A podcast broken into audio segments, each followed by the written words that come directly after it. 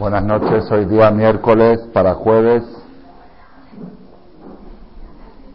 5 de Tebet, 5769 y 31 de diciembre del 08.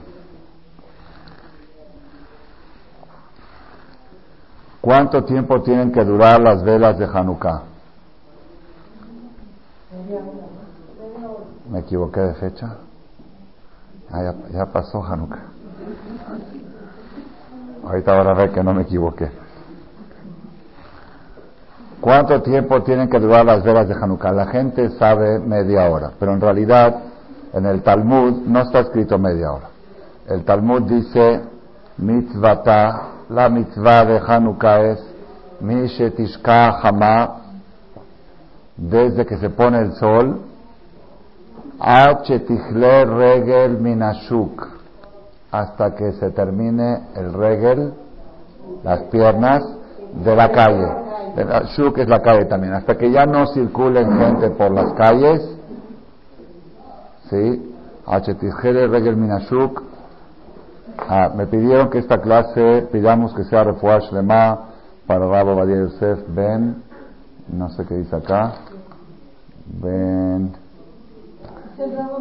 Sí, no sé si genial, no sé el nombre de su mamá y también para Rivkabat Zohara Zahaba y para Sarabat Bolisa Betoch Shah Israel y para Kuar Felisa y para refuar de todos los Petsuim, los heridos en el Israel, para protección de nuestros hermanos que están ahí.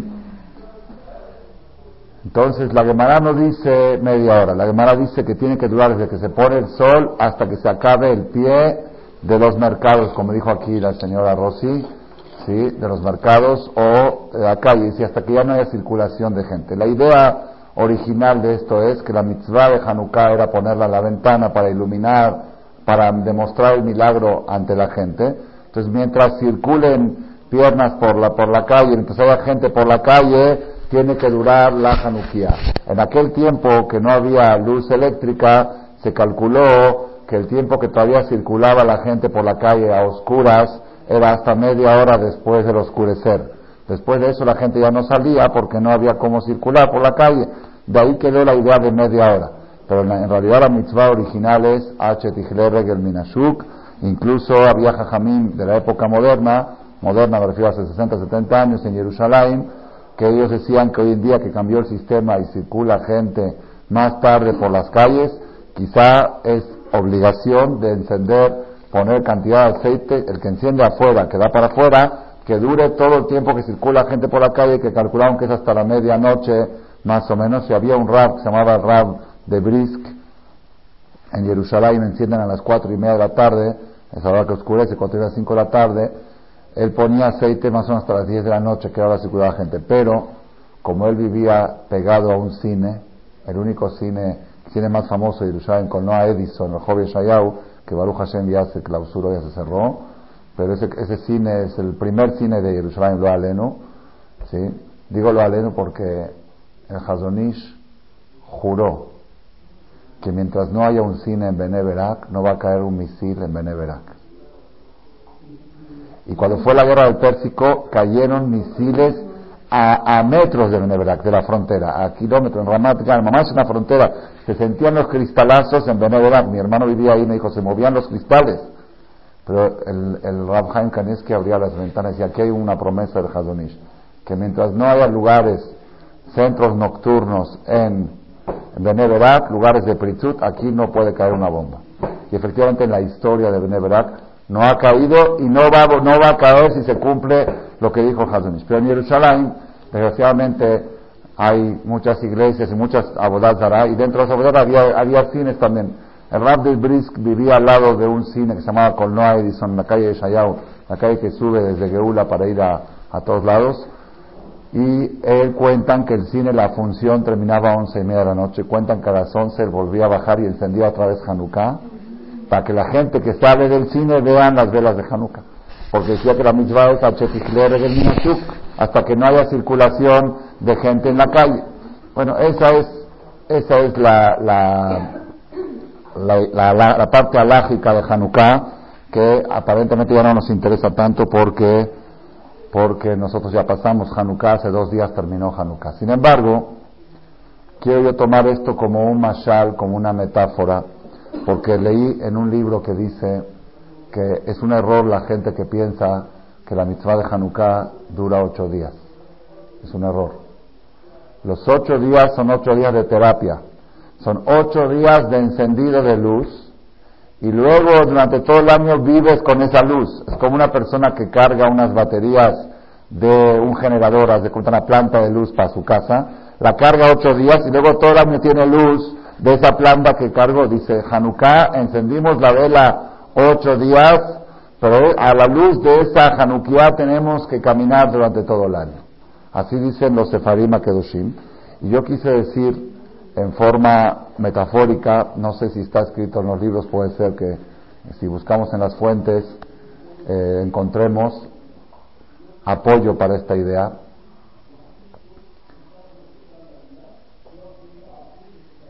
Habíamos estudiado la vez pasada, hace dos semanas en la conferencia, que si uno enciende la vela en un lugar donde hay viento, la alhaja dice así, si la encendiste y se apagó, ya no tienes que volver a encenderla, tú cumpliste con tu obligación. Pero si la encendiste en un lugar donde hay viento, de un principio sabías que hay un viento normal y el viento la puede apagar, se considera como si, como si fuera que no pusiste cantidad suficiente de aceite y no cumpliste con la misma debes volver a encenderla. Entonces dijimos que cuando una persona educa a sus hijos es como encender la vela. Mucha gente dice la educación se da en la casa, sí es cierto. Pues tú pones expones a tus hijos a vientos, se llama que no encendiste la vela. Si la encendiste y después él escogió su camino, su libre albedrío. Pero si tú le encendiste la vela y colocaste a tus hijos en situaciones riesgosas de que un viento de cualquiera de una página de internet o de una cosa lo pueda apagar esa educación que le diste, entonces se llama que no encendiste la vela, que no le pusiste suficiente aceite.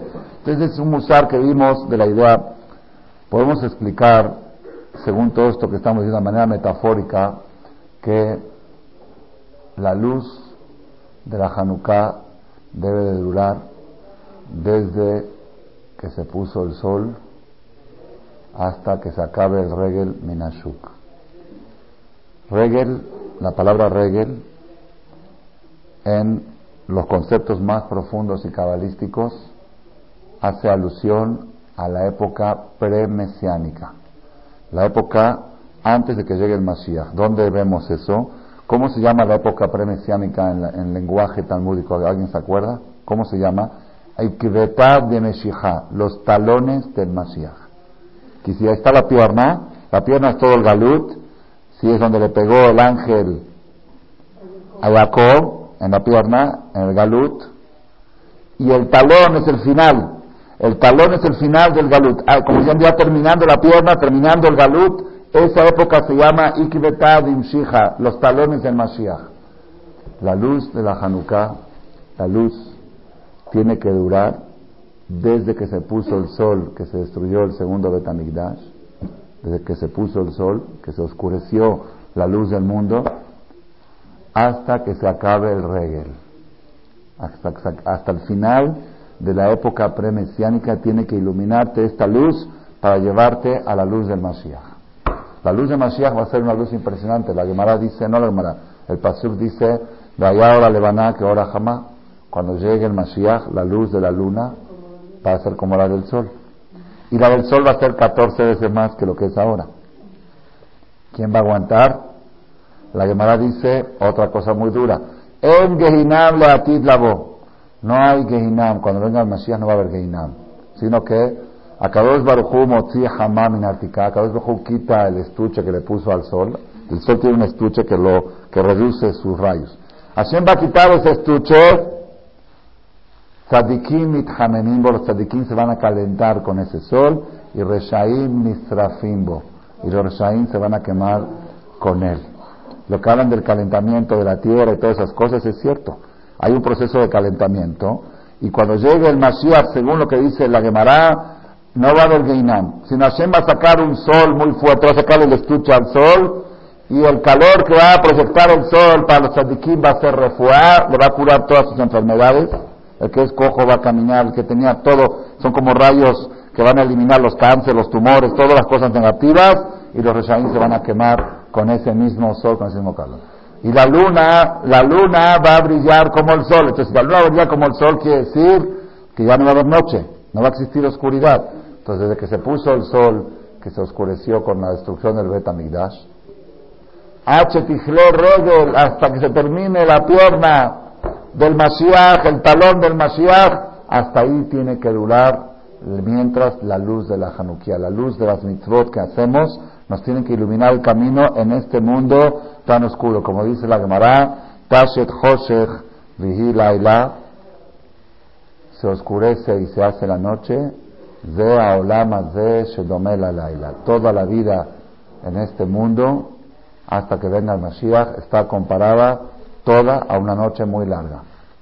¿Por qué? Porque en la noche, explica el Mesilat Sharim, ¿qué pasa en la noche a oscuras? Uno va por la calle y no sabe si está viendo una persona o una columna, no sabe qué es esto, lo que, qué color tiene.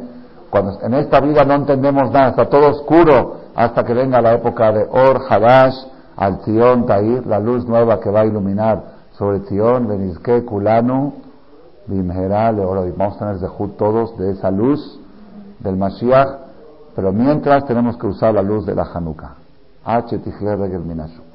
la luz de la Hanukkah no es como muchos piensan, se enciende ocho días, no se enciende, se carga la planta de luz, el generador de luz, la batería, Matzbor, como le llaman Israel, lo cargan para que ilumine todo el Shabbat, lo cargas ocho días y con esa luz tiene que durarte todo el año.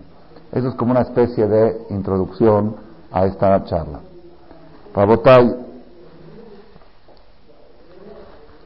la semana pasada tenemos ya dos conferencias que explicamos por qué se llamó Hanukkah, porque descansaron el día 25, Hanukkah, pero descansar en hebreo no se dice Hanu, se dice Nahu, Nahu, Menuha, Nahu, no Hanu, Hanu es acamparon y Nahu es descansaron.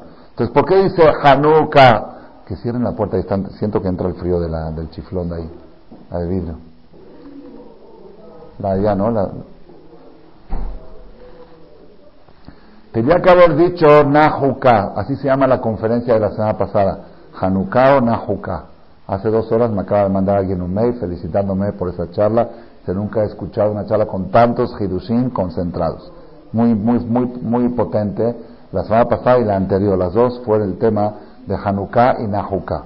Entonces hoy voy a continuar el tema, ya que está tan bueno, con más cosas que fueron saliendo durante el Shabbat último, que fue Shabbat de Hanukkah, por Zehud de Shabbat, Hanukkah y Rosh se salió más Hidushim.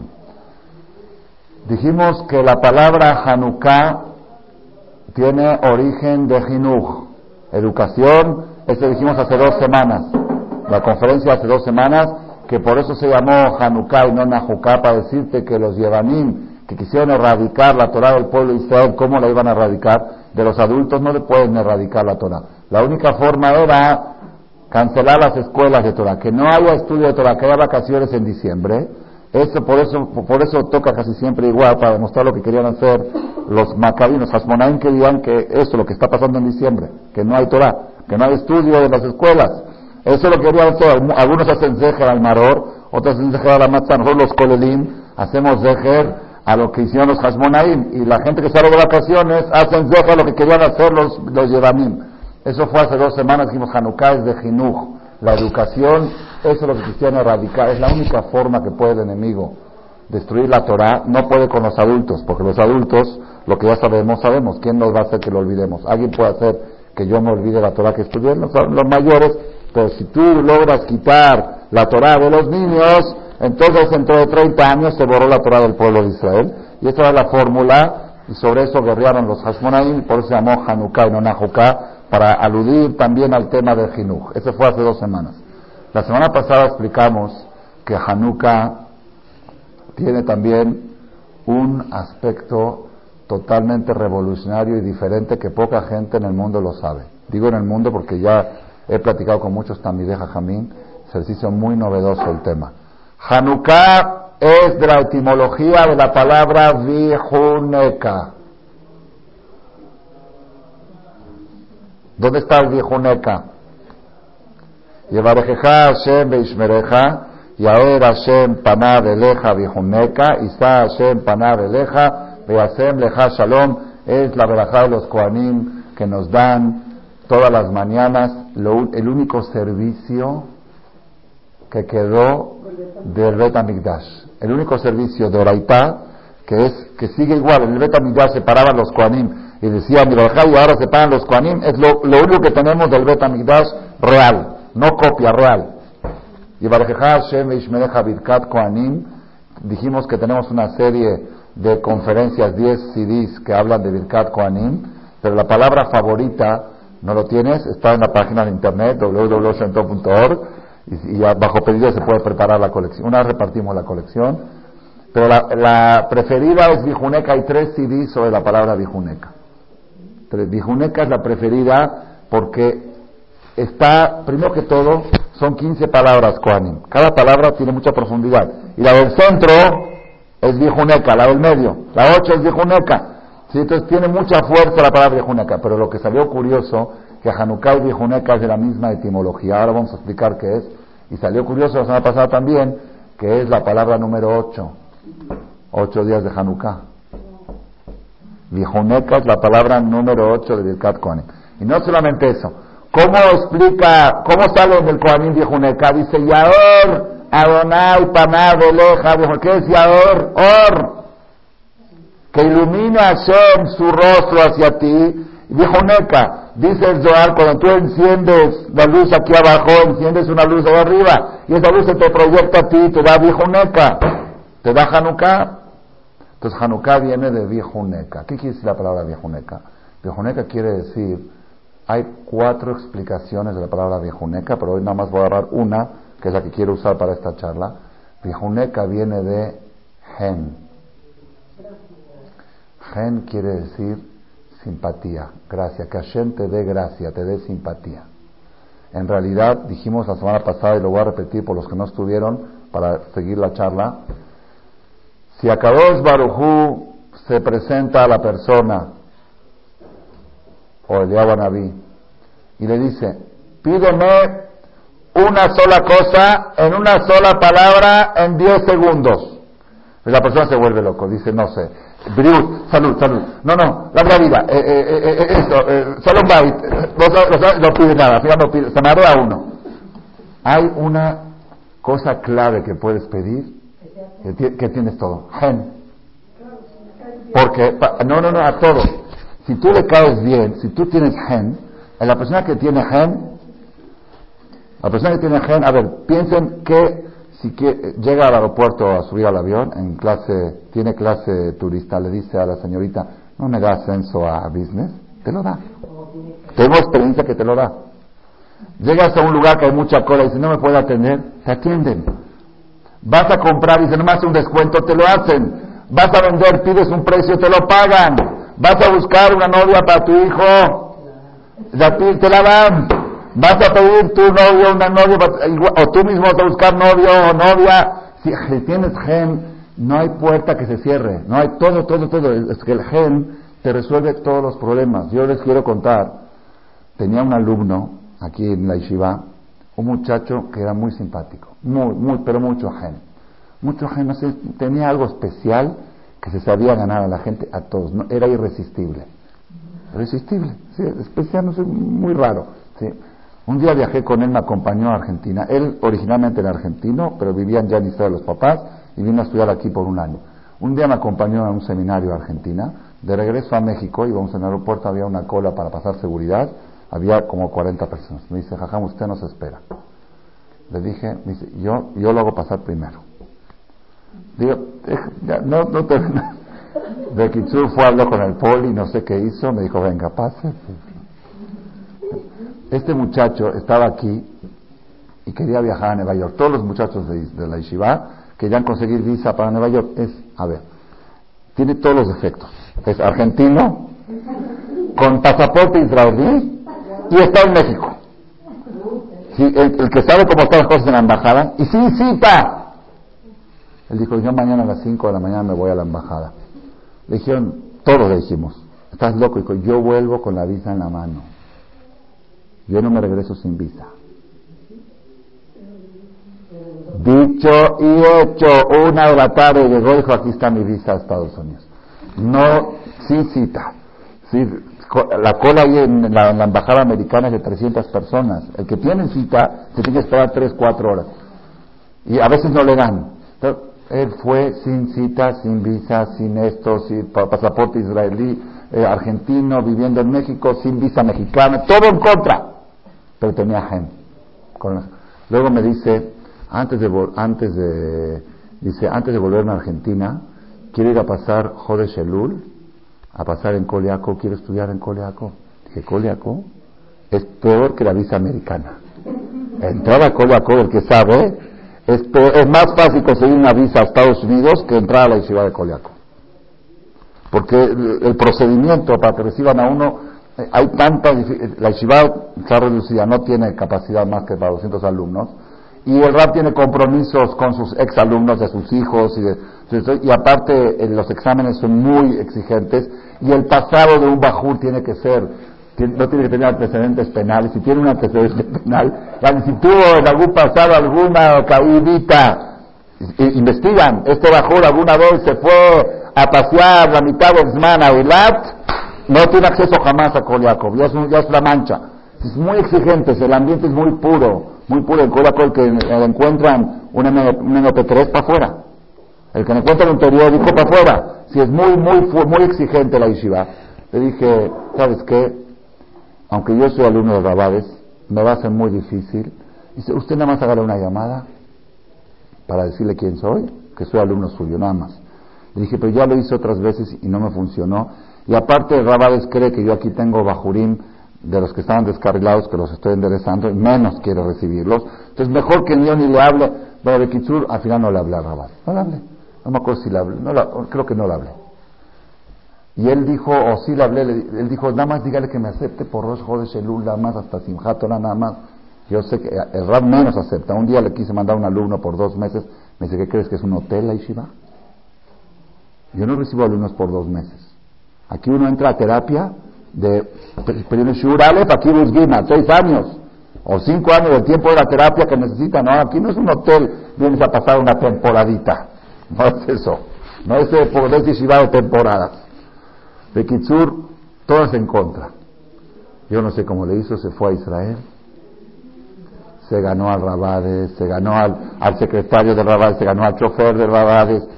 Llegó a estudiar Jabrutá con el Rabades en Jodesh Elul. Y, pero él siempre decía más hasta Simchat Por eso lo dejaban, porque Rabbi tenía presión de muchos familiares de él que rechazó porque no hay lugar. Entonces, ¿cómo a este lo recibí? No, este nada más lo recibí por un mes. tanto que se los ganó que después ya no sabía Rab cómo deshacerse de él, porque le dijo hasta Simchat y después estaba, estaba encariñado, toda la yeshiva estaba encariñada con él. Nadie aceptaba que se vaya. Pero al final él solito dijo, como yo tengo palabra, yo dije que nada más dijo hasta Simchat ya no me quedó más. Pero no podían despedirlo. Eso es cuando una persona tiene gen cuando una persona tiene simpatía y tiene gracia, no hay puerta que se le cierre. Todas las puertas abiertas para vender mercancía, para comprar mercancía, para pagar, para cobrar, para conseguir novio, para ganarse al rap, para ganarse al alumno. Si el día de mañana me quiere abrir una yeshiva y quiere conseguir alumnos buenos, los va a conseguir con el gen. Con el gen tienes todo. Todo. Sacas permisos para construir, para destruir, para lo que quieras.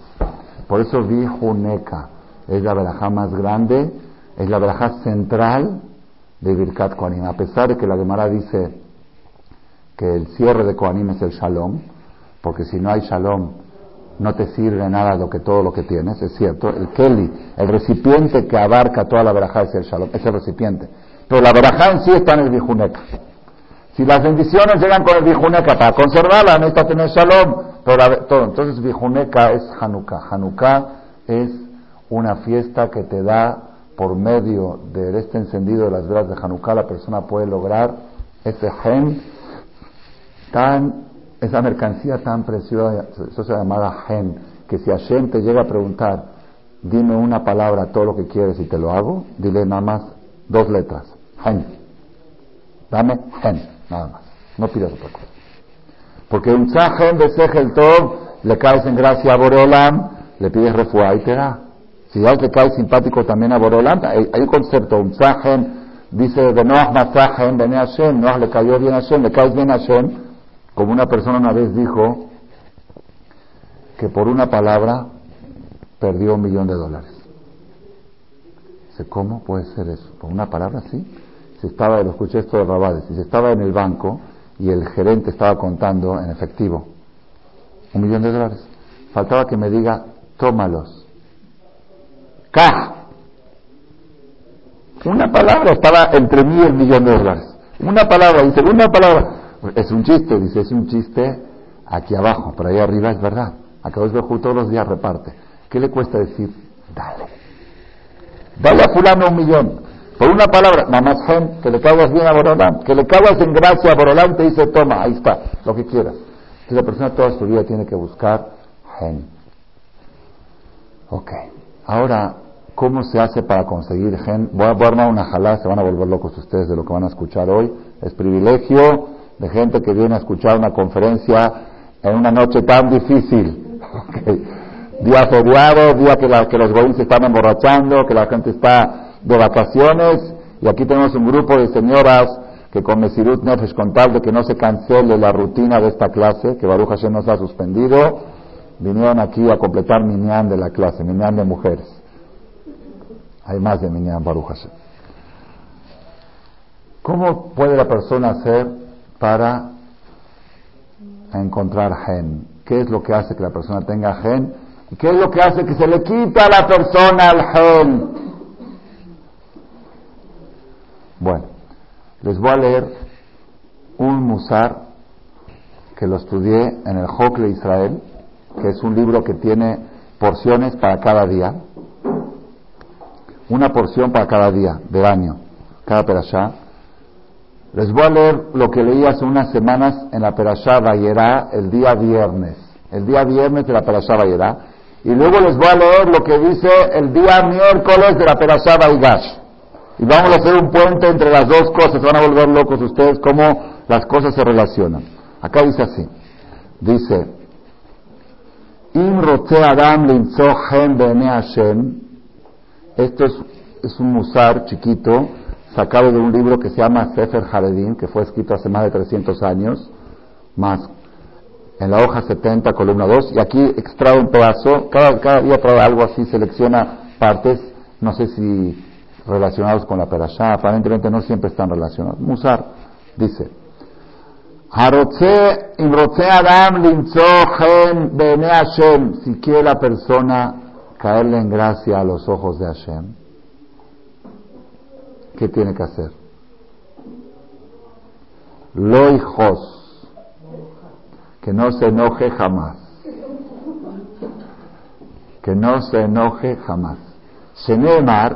Como está escrito en el Pasuk, en Bereshit, en Génesis 7, de Noach, Matzahem de Hashem. Y Noach encontró gracia en los ojos de Hashem. De de Islama.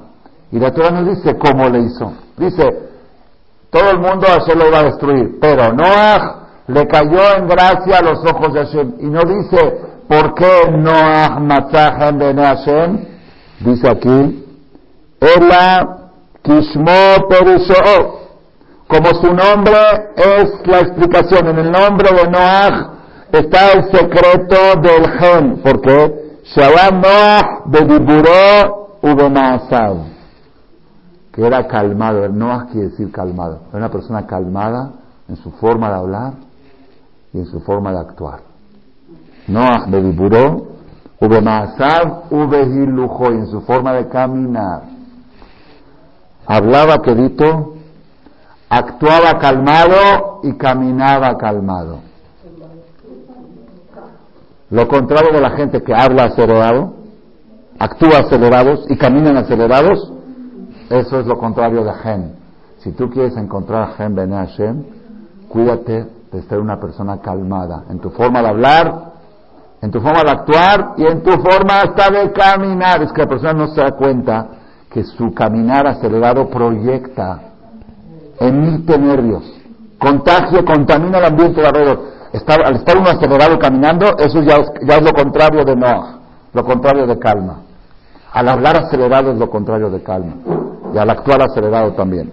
Entonces, dice acá, Que Anelam, dice acá el Sefer Haredim, esto que te estoy diciendo no es un invento mío, sino está escrito en el Midrash Anelam. Midrash Anelam es un Midrash de la época talmúdica de hace dos mil años. Ulkach Matzahen. Y por eso le cayó en gracia a Borolán. ¿Por qué? Hen de Noah Hadhu. Hen y Noah se escriben igual. Hen es Het Nun y Noah es Nun Het. Entonces, Noah Matzahen. Si tú quieres, es decir, el resultado, si tú eres Noah, el resultado es Gen. Se voltea y Gen. La reciprocidad de Noah es Gen. De rebote llega el Gen. Cuando la persona dice yo quiero tener Gen, que sepa, cada actitud que actúas calmado, cada palabra que bajas el volumen, en ese momento estás adquiriendo genes. Y cuando te aceleras, estás alejando el gen. Y por eso dice acá, mira qué impresionante. Le no, por eso la primera cosa que se pide en la tefilá, ¿qué es lo primero que se pide? ¿Dónde? En la amida, ¿qué es lo primero que se pide? Las tres verajot primer, las tres verajot primer, las tres verajot primeras es alabanzas, las tres últimas agradecimiento, las del, medio son peticiones. ¿Cuál es la primera petición? Atajonen. Atajonen. Vejoneno meiteja. Jonen adad. Lo primero que se pide es jonen. Hen, hanun. Ulkach matzahen. Lekach tiknu atajonen beresha. Por eso es la primera veraja. Lo primero que se pide en la mitad es atajonen. Hen. Entonces, encontramos aquí un secreto muy grande. Si queremos continuar a Hanukkah, según la filosofía que descubrió Ramale en el año 5769 de Nahukkah Hanukkah, que Hanukkah es del origen de la palabra Huneka, y que ahora le voy a traer más pruebas que esto es cierto, que eso, ahí, ahí está el nombre de Hanukkah, Hanukkah con Vihuneka, y Vihuneka es gen, si tú quieres prolongar la luz de Hanukkah, que es la que da Vihuneka, la que da gen, tienes aquí una receta. Cuídate de no enojarte nunca. No solamente no enojarte, no acelerarte, no alterarte, ni en tu caminar, ni en tu actuar, ni en tu hablar. De Noah, masaje, Noah y gen son las mismas palabras. Está bueno, pero está bueno, pero difícil, ¿no es? al revés, tienes una motivación. Si, a ver, a ver, a ver, dice que está difícil. Yo le pregunto a la persona que dijo que está difícil. Si viene alguien y te dice, mira, yo sé que te estás por enojar ahora, pero si no te enojas, te doy un millón de dólares en efectivo. Me dice, es por aguanto, me río, hablo, contando. No, no. Eh, la motivación, cuando hay motivación, si te estoy explicando que el gen vale más, más que un millón de dólares, porque con el gen puedes obtener todo, y te estoy diciendo que al calmarte, al dejarte de enojar, tienes una receta para adquirir el gen, al menos por unos minutos, ¿sí? Y todo el tiempo que lo haces vas adquiriendo gen, gen, gen. Entonces, es el mejor negocio del mundo. Abstenerte de acelerarte. Cuidarte de no alterarte. Baja el volumen. Baja la aceleración. No, no contamines el ambiente con, con estar acelerado, con estar alterado. Calmado. No. Atajonen. Eso trae gen. Es la continuación de Hanukkah de Huneka.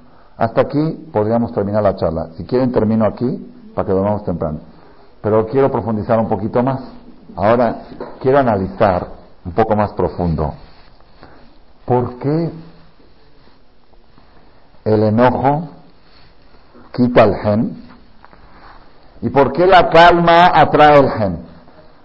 Porque uno puede decir, bueno, es natural, una persona que no se enoja, la gente lo quiere, puede ser también, pero hoy van a ver una explicación mucho más profunda, muchísimo más profunda de por qué el no enojarse es una receta para conservar el gen.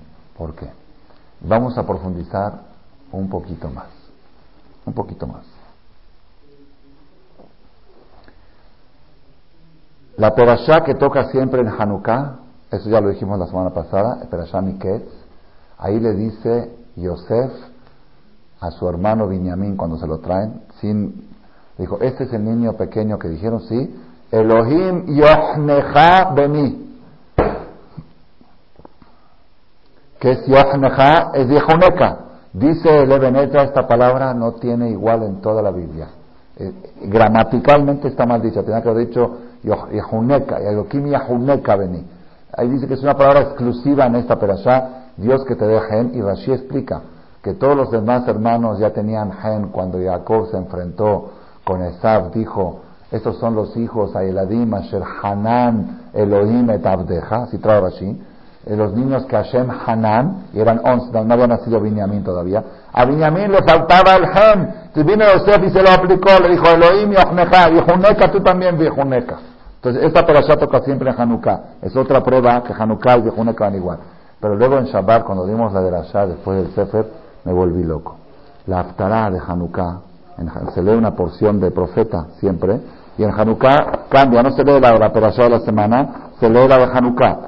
Habla cosas relacionadas con Hanukkah, no voy a entrar en detalle porque se me va a ir la conferencia.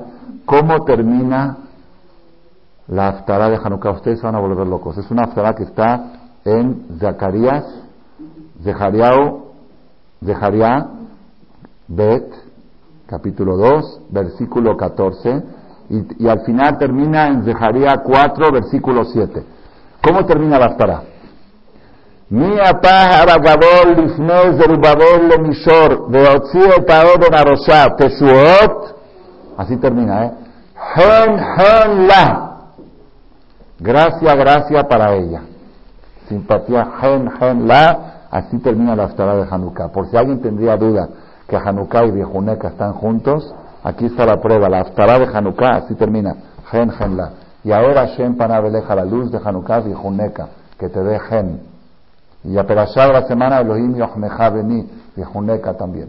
Entonces, quiero profundizar un poco en este tema, ¿por qué el Gen y el Kas, cómo se relacionan? ¿Dónde está el punto de... ¿Eso es una receta o hay algo, hay una cosa más profunda? Ahorita van a ver que hay algo más profundo más profundo.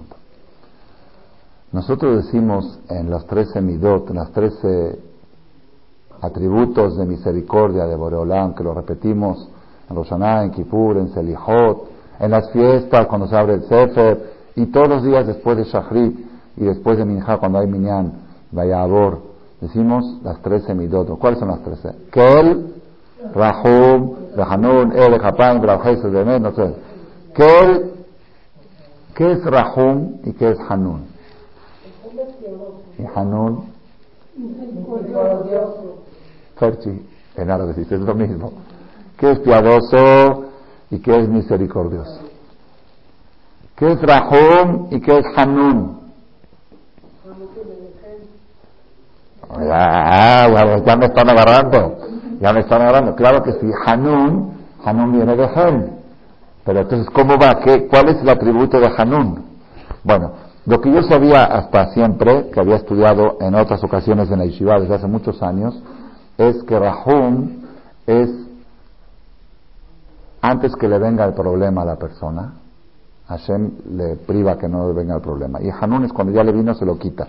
Creo que algo así había estudiado, pero nunca me convenció, nunca entendí la relación, por qué uno es uno. Hasta que un día Además tiene cuatro años por Zehut de la Yeshiva que abrimos aquí. El ayuno de Azarabe Tebet, que va a ser el próximo martes, estaba yo sentado, estábamos ahí en Marcela 29 porque aquí estaban remodelando, y el lugar donde yo estaba sentado había un librerito al lado, porque estaba todo improvisado, no había lugar, no, cabíamos, un librero al lado, y en ese librero estaba un Homash, y estaban leyendo la Torah del ayuno. La Torah del ayuno ¿Qué se lee en el ayuno? ¿Qué, se, qué palabra se lee? La parte de El Rahum Hanun. Toda la parte esa donde Hashem le enseñó a Moshe en la Parashá Kitizal, donde Hashem le enseñó a Moshe los 13 atributos de misericordia, eso es lo que se lee cada ayuno, en la mañana y en la tarde, en Shahrit y en Minja. Era Minja, a la una y media de la tarde, dije, voy a agarrar un libro de Humash, raro, que no, que no, es muy común, y voy a leer un poquito las explicaciones mientras leo el Hazam esta. ¿Qué libro me tocó? El libro de Malbim. Malbim era un comentarista, David Hak Meir Leibush, un comentarista que estuvo hace como 200 años, de un nivel muy profundo sobre la Torah, escribió sobre toda la Torah y Nedim y Ketubim, algo espectacular. El Malvin es conocido en la literatura profunda de judaísmo. Y él analiza qué es Rahum y qué es Hanun. ¿Qué es Rahum y qué es Hanun? Dice Rahum y Hanun aparentemente es lo mismo. Cuando una persona le tiene lástima al otro, le tiene piedad al otro y le hace un favor, es o Rahum o Hanun, pero hay dos formas, hay dos formas. Rahum viene de Rahmanut. ¿Sí? Dice, hay dos causas por las cuales tú le puedes hacer un favor a alguien. Uno, porque te da lástima. Tú ves a alguien tirado en la calle, sin piernas, sin manos, ahí tirado esto, aunque lo ves sucio, mugroso, te cae, hasta te cae gordo, quieres de lejos, ¿no? Pero lo ves tan, tan miserable que le sueltas una moneda. ¿Por qué le sueltas la moneda? ¿Porque te cae bien? No. te cae bien, nada de bien te cae, te, preferirías no verlo.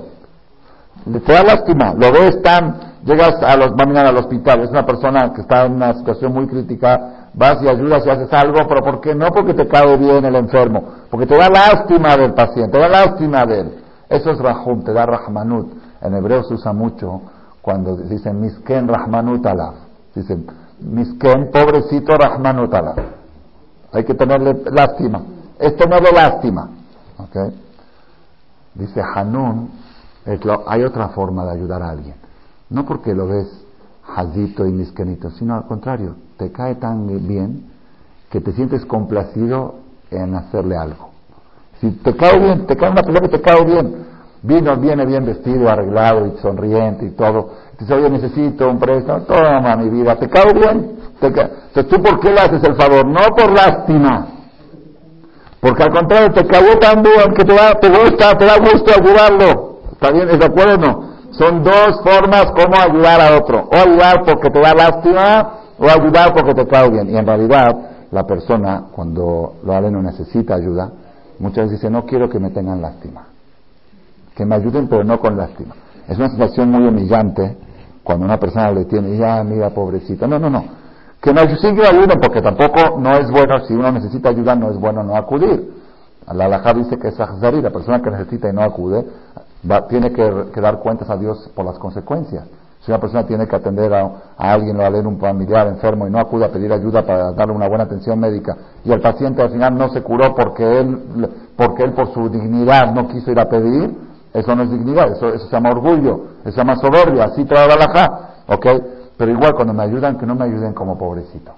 Que me ayuden porque me ven como un yudí, que me ven bien, que soy una persona digna de ser ayudada. No como uno que está en la calle con, sin manos, sin pies, que te da lástima y le da. ¿Estamos de acuerdo? Así explica el Malvin, ¿qué quiere decir Rahum? ¿Qué quiere decir Rahanun? Rahum es cuando te tienes Rahmanut, le tienes lástima de, de, tan miserable que es. Y Hanun es que al revés, de tan bien que te cae, te dan ganas de ayudarlo. Han, te bien, Hanun. ¿Está bien? Dice el Malvin, el cuerpo es Rahum y el alma es Hanun. Cuando Hashem mira al cuerpo, lo mira como un pobrecito. Mira qué vulnerable. Acaba de nacer hace 20 años, entre los 80 años va a ser gusano. Y cualquier cosa se enferma, usted le da gripa. El cuerpo es el ser más frágil de todo. De todo. Esto es mejor que el cuerpo. La mesa la golpea, no le pasa nada. El cuerpo dale un trancazo así se, se va al hospital. Hashem ve al cuerpo, lo ve jazito.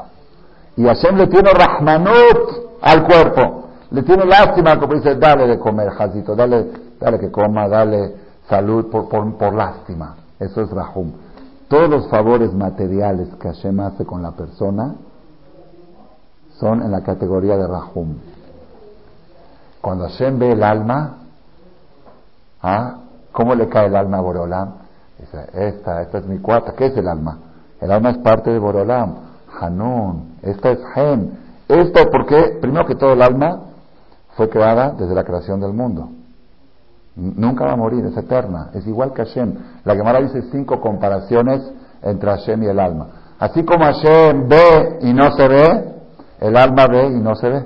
El alma ve todo, pero no la ven a ella. Hashem ve y no se ve. Así como Hashem es esto, el alma tiene todas las facultades de Hashem el, la Neshama de la persona le cae bien a Hashem. El cuerpo le cae mal, pero Hashem le tiene lástima. ¿Me entendés cómo está? ¿Por qué el cuerpo le cae mal a Hashem? El cuerpo es la materia opaca, la materia que, la que oscurece al alma. El cuerpo es la que hunde al alma. La que no la deja superarse, si es que la persona no lo aplica bien. Si la persona lo aplica bien, el cuerpo la ayuda a hacer mis votos. Pero generalmente la mayoría de la gente, el cuerpo que hace, ¿Ah? les lleva pecados. Entonces el cuerpo no, le, tiene, no le tiene gen al cuerpo, le tiene lástima al cuerpo. Lo ve tan frágil, tan vulnerable, le da de comer, le da salud. Modeani, de faneja, shahzata, binishmati, hembla. Hembla también es como la son de lástima. Hashem por lástima dice, bueno, este cuerpo que no se aguzane, dale, dale otro día más de vida. Eso es lástima. Pero la Neshama, Hashem no le tiene lástima a la Neshama. Hashem le tiene cariño, estima a la Neshama. La ve digna, la Neshama es parte gele que loca mi mal. Entonces cuando Hashem le da cosas a la Neshama, le da fuerza a la Neshama, dice, esta es, esta es mía, esta es, esta es la Neshama es celestial. Eso es Hanun. Entonces todos los sabores materiales entran en la categoría de Rahum.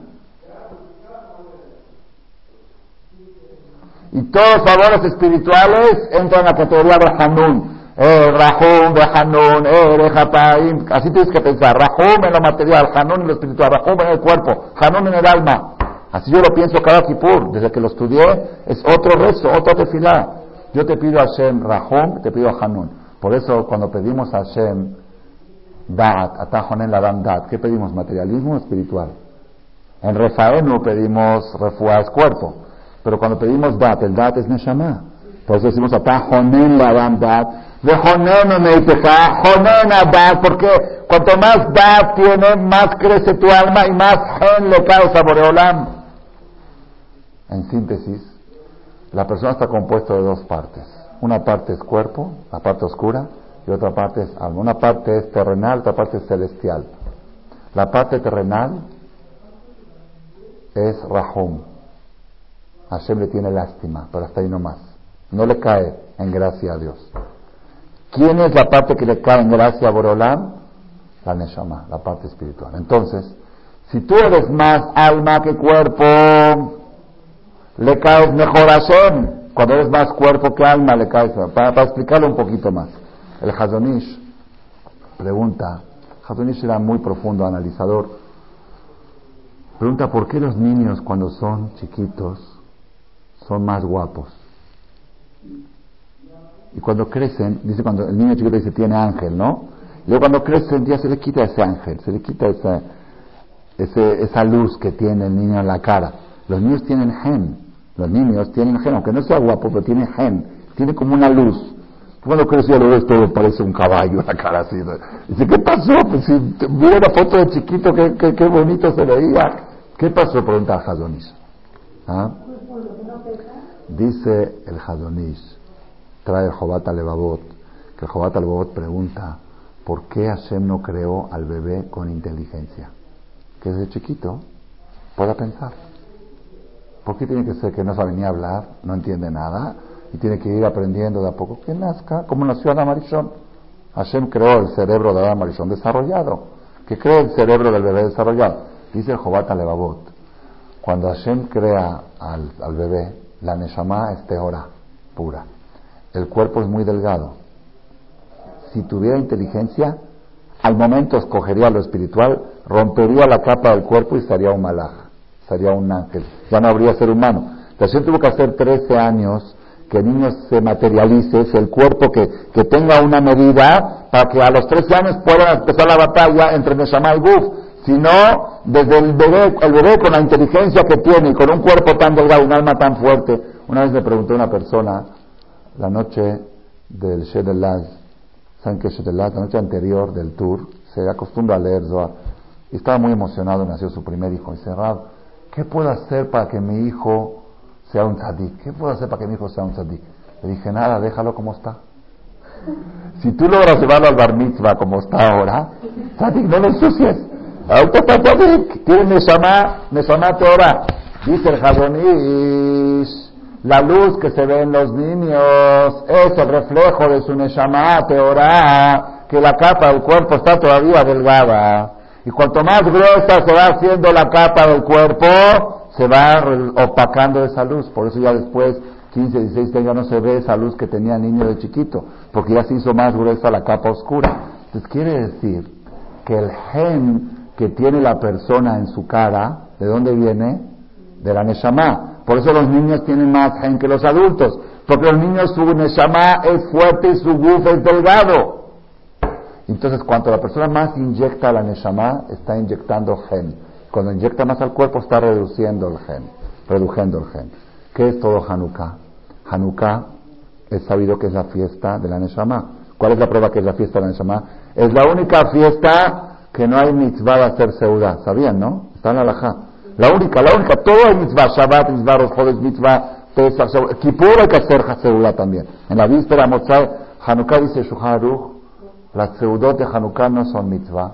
Porque no establecieron, Hanukkah no es una fiesta para seudot. ¿Por qué explican? Porque todo el milagro de Hanukkah no estaba relacionado con el cuerpo.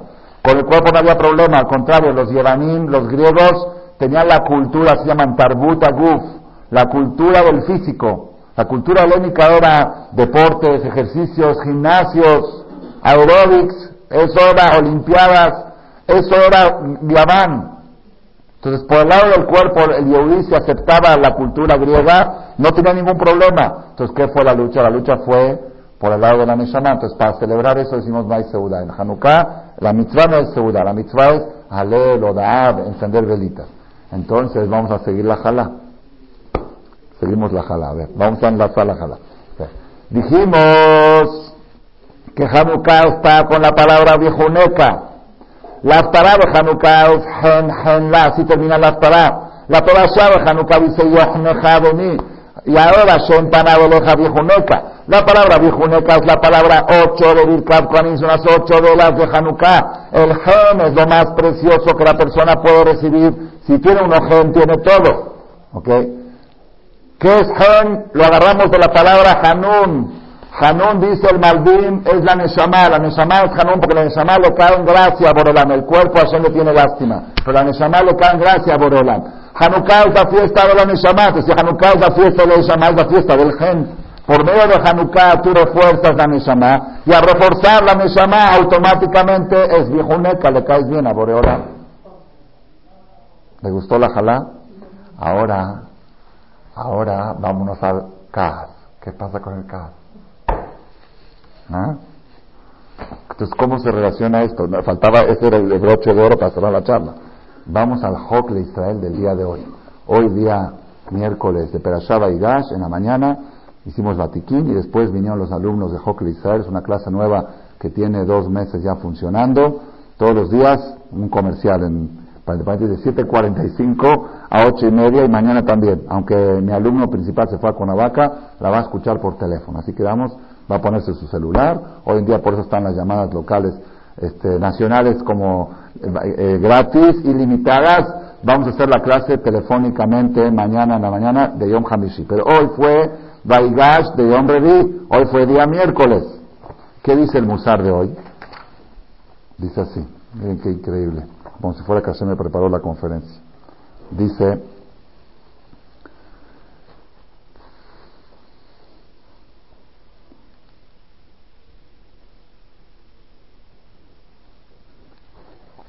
primero habla del orgullo, el orgullo que es muy negativo.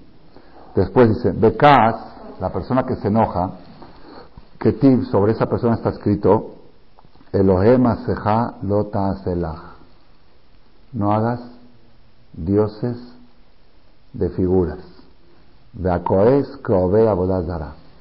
La persona que se enoja tiene una similitud al que hace idolatría. Eso, si tuviera tiempo, lo explicaría también ahora, pero no creo que me va a dar tiempo. Pero miren lo que sigue. De Acoes Kol Hinam Sholtimbo. Eso lo dice el Ramban en su carta famosa. La persona que se enoja, todo tipo de infiernos se apoderan de él, no en el Ramban, en este mundo. Ya el infierno está apoderado de él. Haber y Makasan. Prohibido juntarse con un compañero enojón. Prohibido tener un amigo enojón. Si es enojón, aléjate de él porque contamina, contagia. Bueno, hasta aquí. Benitmeu kol ramaje barab. La persona, cuando hace un pecado con este dedo, se mancha este dedo. Cuando haces un pecado con este, se mancha este. Cuando haces un pecado con la mano, se mancha la mano. Cuando haces pecado... cuando la persona se enoja, se manchan sus 248 miembros. Es hecha, hecha gasolina, hecha, hecha mancha, aceite, a todo, a todos, todos sus 248 miembros se ensucian por medio del CAS. Hasta aquí todavía no viene fuerte a, a la conferencia. Acá viene lo fuerte. Dice, está escrito en el Zohar, que cuando la persona se enoja, su alma se retira de él. Farhan Ishmató, su alma se aleja de él y se apodera de él un alma diferente, un alma diabólica, un alma satánica. Así dice el Zohar, y el libro Reshir Jochma, aquí nota, el libro Reshir Jochma dice, el Zohar dice que el alma se retira y no dice cuándo regresa. Si a veces puede regresar en un día, a veces en dos, a veces más tiempo, depende de los efectos que tuvo ese caso, depende de la continuidad que la persona se enoja, depende de qué tan difícil es para enojarse y qué tan fácil es para calmarse, no sabemos de qué depende, dice. El Zohar te dice el resultado, el CAS, aparte que te ensucia los 248 miembros físicamente, te los opaca más de lo que ya están, el alma se retira. La persona tendría que hacer no sé cuántas tevilá después de cada CAS para tratar de recuperar el alma otra vez. Entonces, lo más grave que pasa a la hora de enojarse es que, al menos en ese momento, seguro que su Neshama no está con él. Por eso dice el Zohar, azul listaquel bifneco es. Prohibido verle la cara a una persona enojada, porque es como que está viendo la cara al Satán, al diablo. Si ya no tiene Neshama teora, no tiene Tzelem Elohim, entonces ¿qué tiene? ¿Cómo está vivo? Como una bestia. Pues no le veas los ojos a un caballo, a una bestia.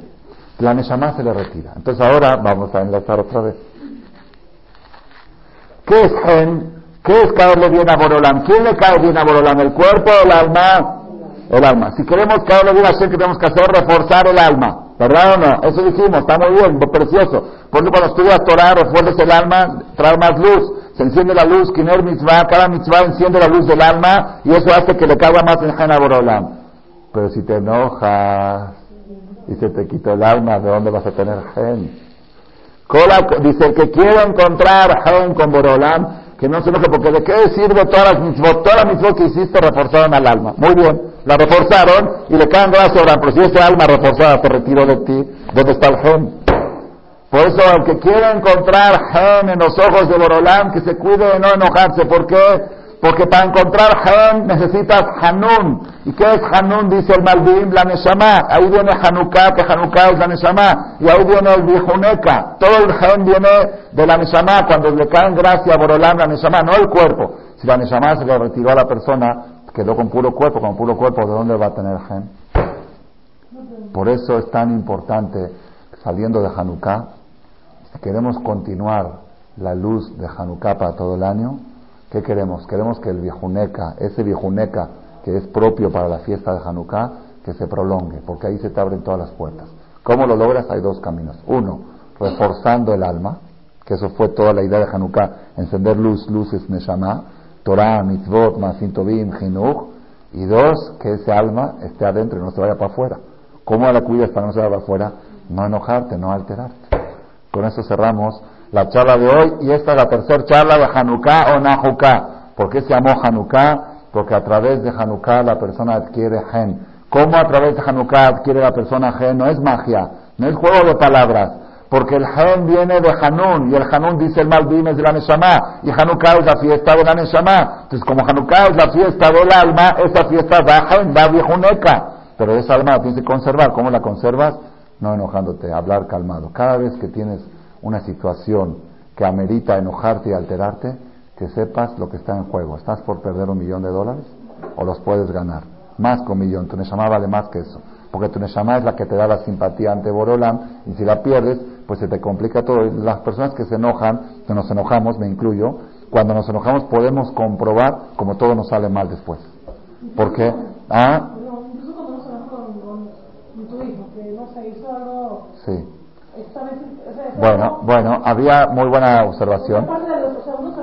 Muy buena observación, muy buena. A veces la persona, a veces la persona, la Gemara dice que está permitido que un papá rompa algo en presencia de sus hijos para educarlos, como enojado, ¿sí? Entonces había un rab que se llamaba Rabbi Israel Salanter, que cuando él estaba dando clase a los talmidim, habían hecho una travesura, una cosa mal hecha. Y el Rab gritó muy fuerte, se salió afuera y entró y volvió a gritar, se salió afuera. Entonces, un talmid que estaba afuera vio que cuando Rab salía afuera decía, casa panímbelo, casa led, casa panímbelo, casa led, casa panímbelo. Dice, un, enojo aparentado y no del corazón, un enojo aparentado. Tenía miedo de que la alteración externa lo altere por dentro. Él estaba fingiendo que está enojado. Pero eso es un poco difícil. Si puedes lograr fingir enojado y por dentro estar ultra calmado, eso, eso funciona para la educación. Y también con límite, porque luego tu hijo no sabe que estás fingiendo. Él cree que de verdad estás enojado y tiene mal ejemplo. Y papá se enoja, mamá se enoja. Pues hay que saber moderar y algún día le tienes que explicar. ¿Tú crees que yo estaba enojado? Yo nada más te dije así porque te tenía que educar. Yo nunca me enojo. Me acuerdo que una vez llegué a visitar a una persona, un donativo para la ciudad de Coliacó, que había prometido, me pidieron que haga el favor de ir a recogerlo. Cuando llegué, él estaba hablando por teléfono con un cliente, pero estaba hablando así alteradísimo. Parecía que ya le iba a dar un ataque al corazón a, la persona esta que estaba gritando en el teléfono. Dije, este ya se va al hospital. Juega, me dice, hola Jajam, ¿cómo está? ¿Qué tal? Digo, ¿cómo puedes cambiar de humor tan rápido? Me dice, ¿qué cambiar de humor? ¿Usted cree que yo estaba enojado? Es que si no hablo así no cobro. Es la forma de decir, yo por dentro me estoy riendo. Yo estoy gritando y por dentro me estoy riendo. Si tú tienes ese control de que puedes actuar, generalmente la mayoría de las personas, y me incluyo, cuando tenemos que actuar como enojados, sin darnos cuenta nos enojamos de veras. Entonces mejor, ¿sabes qué? Mejor busco otra estrategia y no regaño. Esa sería la respuesta para la pregunta de la señora. ¿Alguna pregunta más? Así es que nos ayude, que tengamos el zehut de escuchar la verajá de los Koanim, la número 8, Fijuneca, y cada vez que escuchemos Fijuneca, acordémonos de la verajá de Hanukkah y no Nahuká, de las velas de Hanukkah, del mensaje de Hanun, y acuérdense del conferencista que dio esta conferencia y denle verajá él también cuando se acuerden de esto. Baruch Adonai Amén, amén.